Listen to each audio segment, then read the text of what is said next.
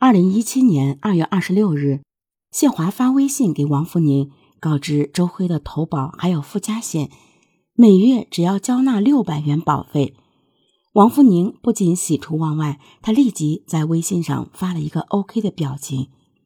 第二天就让周辉在保单上签了字，受益人依旧是王玉，保费也是由王福宁转账到周辉的农行卡，再由保险公司按月扣除。王福宁了解到，带周辉投的这几份保单总保险赔付金额高达二百二十万元，遂着手实施他的计划。王福宁要让姐姐成为真正意义上的受益人。二零一七年五月四日上午，王福宁告诉周辉，要到葫芦岛市下辖的兴城市谈工程业务。周辉疑惑地问：“我们做放贷业务，怎么又想起干工程了？”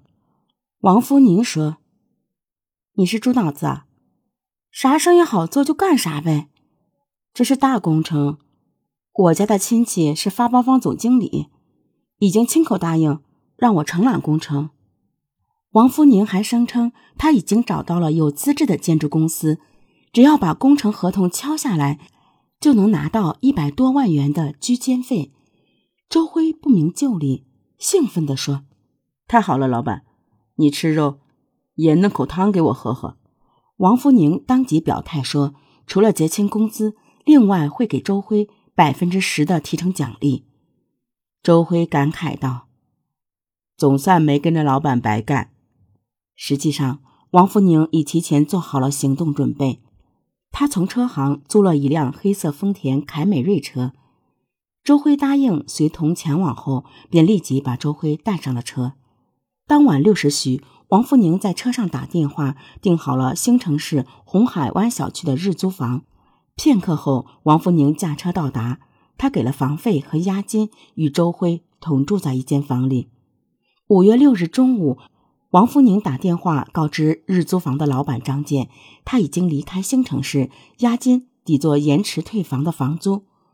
五月七日早晨，沈阳市铁西区租车行的老板刘峰刚刚打开卷闸门，王福宁就出现在他眼前，焦急地问：“我租的车子借给别人了，现在联系不上对方，你能不能看看 GPS？” 刘峰立即打开 GPS，发现车辆定位在建昌县南边，立即开车带上王福宁，疾驶到建昌县，沿着定位追踪，在马道岭隧道东二百米处马路南侧发现了车辆，车子停在路旁的沟中，但并没有翻车。刘峰和王福宁跳了下去，王福宁拉不开车门，又拍了拍车窗，并朝里张望，惊慌地对刘峰说。人不行了，赶快报警！刘峰上前看了看，司机的头耷拉在方向盘上，立即拨打了幺幺零和幺二零。不一会儿，警察和消防员以及医生赶到现场。消防员抬出人后，医生检查了一番，说驾驶员已经没有了生命体征。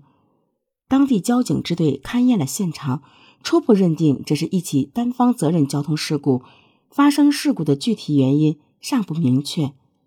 尸表检验显示，周慧的鼻骨、右颧骨粉碎性骨折，导致重度颅脑损伤而死亡。周辉的父亲周志刚得到噩耗，立即赶到建昌县后，就地送尸体火化。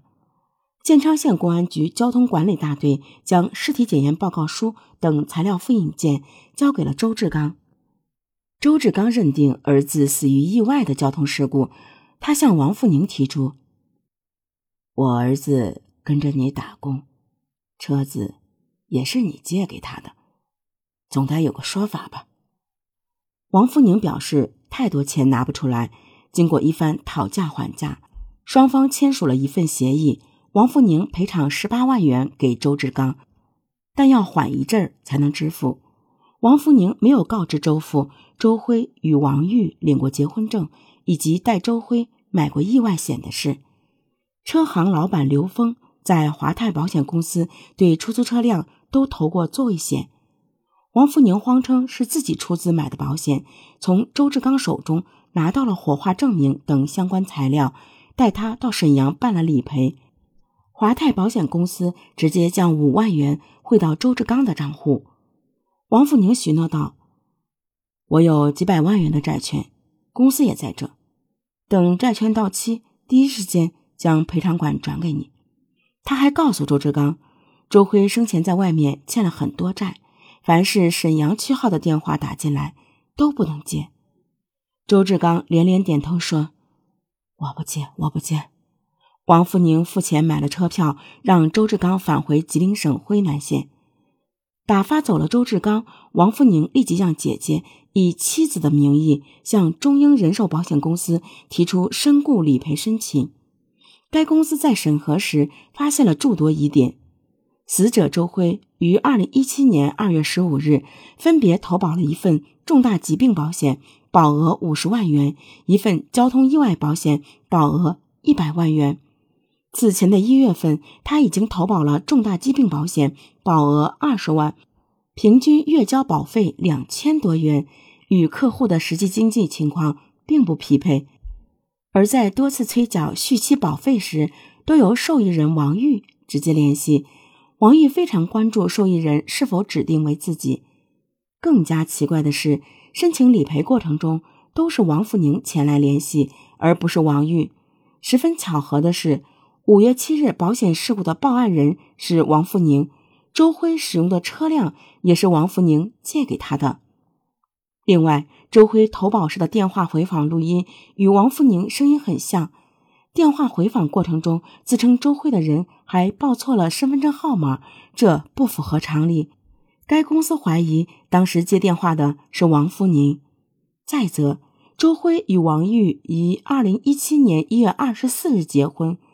一月二十五日，即在中意人寿买五十万重大疾病险之后，又在中英人寿购买七十万重大疾病险和一百万交通意外险。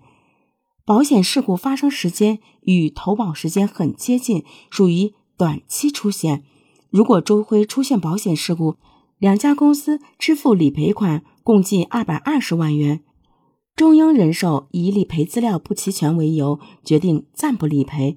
并申请公安机关介入调查，中意人寿也以同样理由没有理赔，告知王玉理赔需要一个过程。王福宁害怕露馅，不敢再打电话催问，他焦虑地等待着理赔的结果。警方紧锣密鼓进行调查期间，王福宁每月都登录两家保险公司的 APP，看到了欠费就给客服打电话，谎称是周辉让其帮助交费，他害怕不给保单续费。就不能理赔了。二零一九年三月，王福宁接到了周志刚打来的一通电话，问周辉生前购买了几份保险是怎么回事，受益人王玉是谁，并催要十八万元的赔偿金。周志刚还透露了警察找他调查的消息。闻此言，王福宁吓出了一身冷汗。二零一九年八月二十四日，王福宁因涉嫌故意杀人。保险诈骗罪被刑事拘留，一个月后被执行逮捕。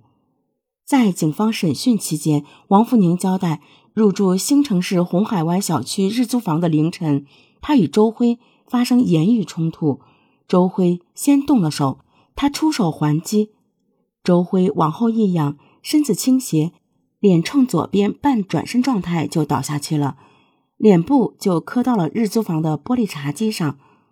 否认预谋杀人，辩解自己只是犯了故意伤害罪。之后，他将尸体藏匿黑色凯美瑞轿车内，连夜驾车往建昌县方向寻找伪造车祸现场。当行驶至马道岭隧道东二百米处时，王福宁将车开至沟里，并将尸体放置于驾驶座位上，以伪造单方责任交通事故。二零二零年五月二十五日。辽宁省葫芦岛市检察院指控王福宁犯故意杀人、保险诈骗罪，周志刚提出了附带民事赔偿。法院查明，王玉对王福宁让其与周辉假结婚的真实动机及杀人骗保的犯罪事实不知情。法院审理认为，关于王福宁提出的没有故意杀害周辉，应认定为故意伤害的辩解，根据尸表检验显示，周辉鼻骨。右颧骨是两个不同的位置，如果只是一下碰撞，一般只会造成一处损伤，说明王福宁在致死周辉的行为手段没有如实供述。周辉头部损伤符合钝性物体加速作用形成，导致重度颅脑损伤而死亡。检察机关指控王福宁犯故意杀人罪成立。